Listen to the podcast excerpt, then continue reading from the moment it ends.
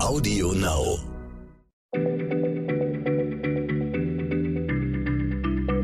Schneller Schlau, der kurze Wissenspodcast von PM.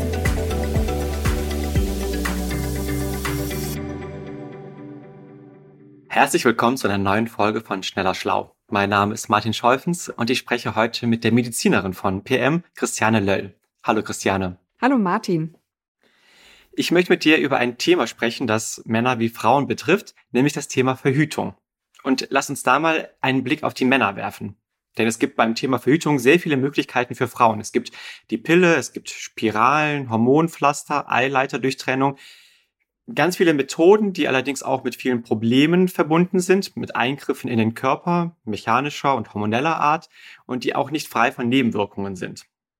Wenn wir auf der anderen Seite mal die Möglichkeiten für die Männer anschauen, da gibt es ehrlich gesagt gar nicht so viel. Also klar, es gibt Kondome und äh, es gibt das Kappen der Samenleiter, die Vasektomie, aber mehr gibt's eigentlich nicht. Warum ist das so? Warum gibt es die Pille für den Mann noch nicht? Weil wenn man einmal zurückblickt, die erste Antibabypille für die Frau, die gab es schon 1960 in den USA auf dem Markt. Seitdem sind 60 Jahre vergangen, aber die Pille für den Mann, die lässt immer noch auf sich warten. Was ist da los? Und Martin, das Thema hat aber jetzt viele Ebenen. Da könnten wir jetzt sehr lange reden über Rechte der Frauen und Gleichberechtigung. Ich mache es jetzt aber mal recht sachlich wissenschaftlich. Also ein Grund für die große Auswahl an Verhütungsmitteln für Frauen ist sicherlich, dass die Folgen einer Schwangerschaft äh, für Frauen natürlich erheblicher und unmittelbarer sind als für Männer. Und ein Abbruch, das ist ein sehr gravierendes und belastendes Erlebnis. Ein Grund ist aber auch, dass die Jagd nach der Pille für den Mann sich als schwieriger erwiesen hat, als man dachte. Da gibt es durchaus auch schon seit Jahrzehnten Bemühungen.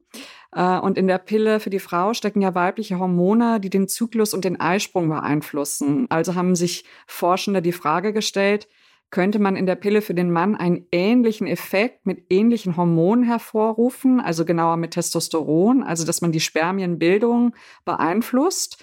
Ähm, das Hormon ist ja entscheidend an der Samenproduktion beteiligt, aber das hat sich nicht ganz als machbar erwiesen. Da gibt es viele Probleme. Und die Verhütung hat sich vor allem nicht als hundertprozentig sicher erwiesen, aber dann kann man es auch gleich lassen. Aber es gibt schon Ansätze, die spannend sind und vielleicht doch Präparate nur für den Mann hervorbringen könnten.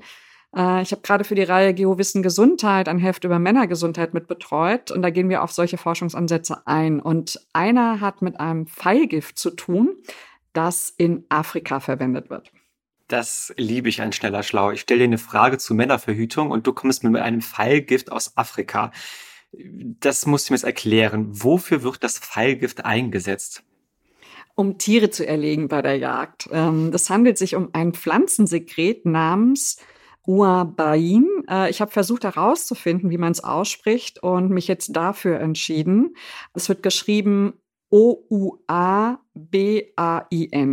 Ähm, das kommt in afrikanischen Schlingpflanzen vor und wenn man aus einem speziellen Saft, der daraus gewonnen wird, Pfeile bestreicht und damit ein Tier trifft, dann bleibt dessen Herz recht schnell stehen, es stirbt. Und das funktioniert so. Ähm, auf molekularer Ebene ist Uabain ein sogenannter Disruptor. Und das Molekül unterbricht den Austausch von Salzen zwischen den Zellen im Körper und üblicherweise kontrollieren Proteine diesen lebenswichtigen Prozess. Uabain verbindet sich aber mit bestimmten Enzymen, um diesen Prozess zu stoppen. Und das ist eben lebensbedrohlich. Das ist jetzt aber eine sehr brachiale und gefährliche Methode, die du gerade für die Verhütung vorbringst. Verhüten durch Herzstillstand. Ja, Quatsch. Also so ist es natürlich nicht. Ähm, als Fallgift ja, gerät der Stoff in den Blutkreislauf und wirkt auf die Zellen des Herzens das Herz hört dann auf zu schlagen. Äh, doch Anfang 2018, da haben Forschende aus den USA dann Folgendes veröffentlicht. Es war ihnen nämlich gelungen, dieses Molekül so zu verändern, dass es nur noch bei Samenzellen wirksam wird und die Spermien können dadurch nicht mehr schwimmen. Und was die Eizelle nicht erreichen kann, das kann sie auch nicht befruchten. Und äh, eine Pilotstudie an Ratten hat gezeigt, das Verhütungsmittel ist ebenso sicher wie wirksam. Und die Autoren und Autorinnen der Studie sagen, kein Eingriff in die Spermienbildung, alles entwickelt sich normal, aber nach der Ejakulation können sich die Spermien nicht mehr bewegen.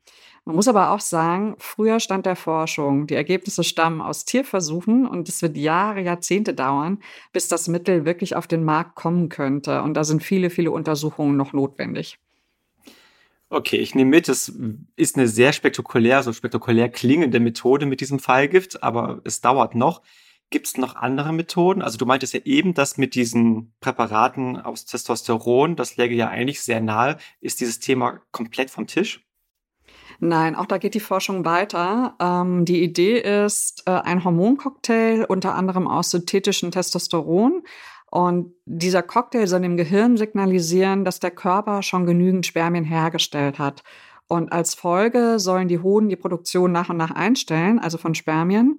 Und das ist also ähnlich wie die Antibabypille bei der Frau. Und das Bestechende an diesem Ansatz mit dem Cocktail ist, ein solches Verhütungsmittel äh, wäre dann komplett reversibel. Also der Mann, der müsste dann einfach aufhören, das Präparat zu verwenden und die Samenproduktion würde innerhalb weniger Monate wieder auf das frühere Maß kommen. Also Männer könnten dann wie Frauen bei der Pille eben entscheiden, ob und wann sie Kinder haben wollen, wenn das denn wirklich funktioniert. Das klingt ja eigentlich alles sehr logisch und sehr sinnvoll. Hat man diesen Hormoncocktail denn schon mal an Menschen ausprobiert? Ja, und zwar an mehr als 400 Männern in Paarbeziehungen. Und die haben sich in Gel auf die Schultern geschmiert, das diese Stoffe enthält, ähm, also Testosteron und ein künstliches Sexualhormon namens Progestin. Und die Studien sind allerdings noch nicht abgeschlossen. Und man muss sagen, erstmal war die Wirksamkeit eben nur so bei acht, neun von zehn Männern. Und damit liegt die Quote in etwa so hoch wie beim Kondom. Ähm, also Zahlen dazu sagen, im Labor funktionieren Kondome zwar in 98 Prozent der Fälle, aber im wirklichen Leben werden sie oft falsch benutzt und manche Studien nennen Fehlerquoten von 18 Prozent. Das ist jetzt nicht trivial. Und es gab bei diesen Testosteronpräparaten, die ja wirklich schon seit Jahrzehnten untersucht werden, ähm, auch immer mal wieder Nebenwirkungen. Ne? Also Testosteron ist eben jenes Hormon, das während der Pubertät den Organismus flutet. Und Männer, die an Experimenten damit teilgenommen haben oder die das jetzt auch aus medizinischen Gründen einnehmen, äh, die haben über Stimmungsschwankungen geklagt, Gewichtszunahme, Akne und andere Unannehmlichkeiten. Und deshalb sind größere Studien dazu auch schon gescheitert. Das ist ja sinnvoll, dass man Studien abbricht, wenn es große Nebenwirkungen gibt. Aber man muss doch eigentlich sagen, das sind doch solche oder ähnliche Nebenwirkungen, die es auch bei der Pille für die Frau gibt. Ja, genau. Und bei Frauen wird jetzt eben erwartet, dass sie diese Nebenwirkungen in Kauf nehmen. Das kann man jetzt erstmal wertfrei stehen lassen. Ähm, das ist eben auch ein Metathema dabei. Wem mutet man die Nebenwirkungen zu gesellschaftlich? Aber dann kommt auch das Argument, ein Schwangerschaftsabbruch hat gravierendere Folgen als die Einnahme der Pille. Und deshalb ist es vertretbar, Frauen Nebenwirkungen zuzumuten, also so die Argumente, denen man folgen kann oder nicht. Und Frauen haben, also man kann auch ein höheres Thromboserisiko einer Frau zumuten, wenn sie die Pille nimmt, denn in der Schwangerschaft wäre es auch erhöht. Also das sind Argumente, die auf dem Tisch liegen.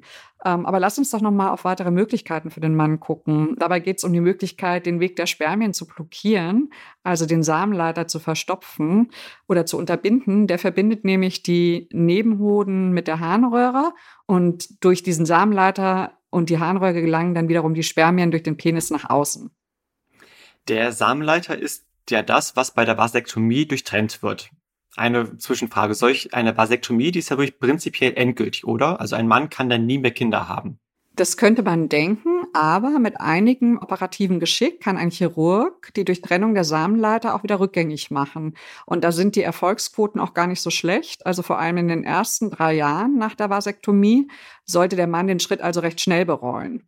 Und dennoch sucht man neue Ansätze, die noch leichter reversibel sind, bei denen man den Samenleiter nicht durchtrennen muss. Und eine Idee ist ein chemisches Gel, das in die Samenleiter gespritzt wird und die Spermien behindert. Und da gab es zum Beispiel große Studien in Indien zu oder ein Pfropfen soll eingesetzt werden oder Ventile. Aber es herrscht Skepsis, ob sowas funktionieren könnte. Und es gibt auch noch keine groß angelegten Studien dazu, die wir aber bräuchten ein Ventil in meinem Samenleiter oder ein Pfropfen. Also, wenn ich das höre, da zieht sich bei mir echt alles zusammen. Allerdings muss auch sagen, Frauen lassen seit Jahrzehnten die verschiedensten Sachen über sich ergehen, um zu verhüten. Sie dulden ganz viele Nebenwirkungen. Das ist eine richtig massive Ungerechtigkeit.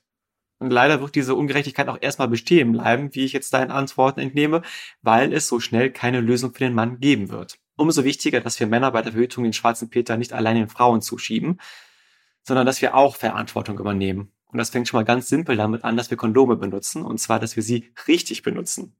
Ich war nämlich eben etwas erschrocken, als du meintest, dass in 18 Prozent der Fälle Kondome falsch benutzt werden. Also Männer, setzt euch nochmal in Ruhe hin und lest den Beipackzettel.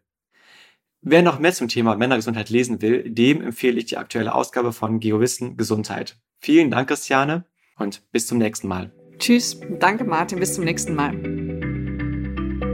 Schneller Schlau, der kurze Wissenspodcast von PM.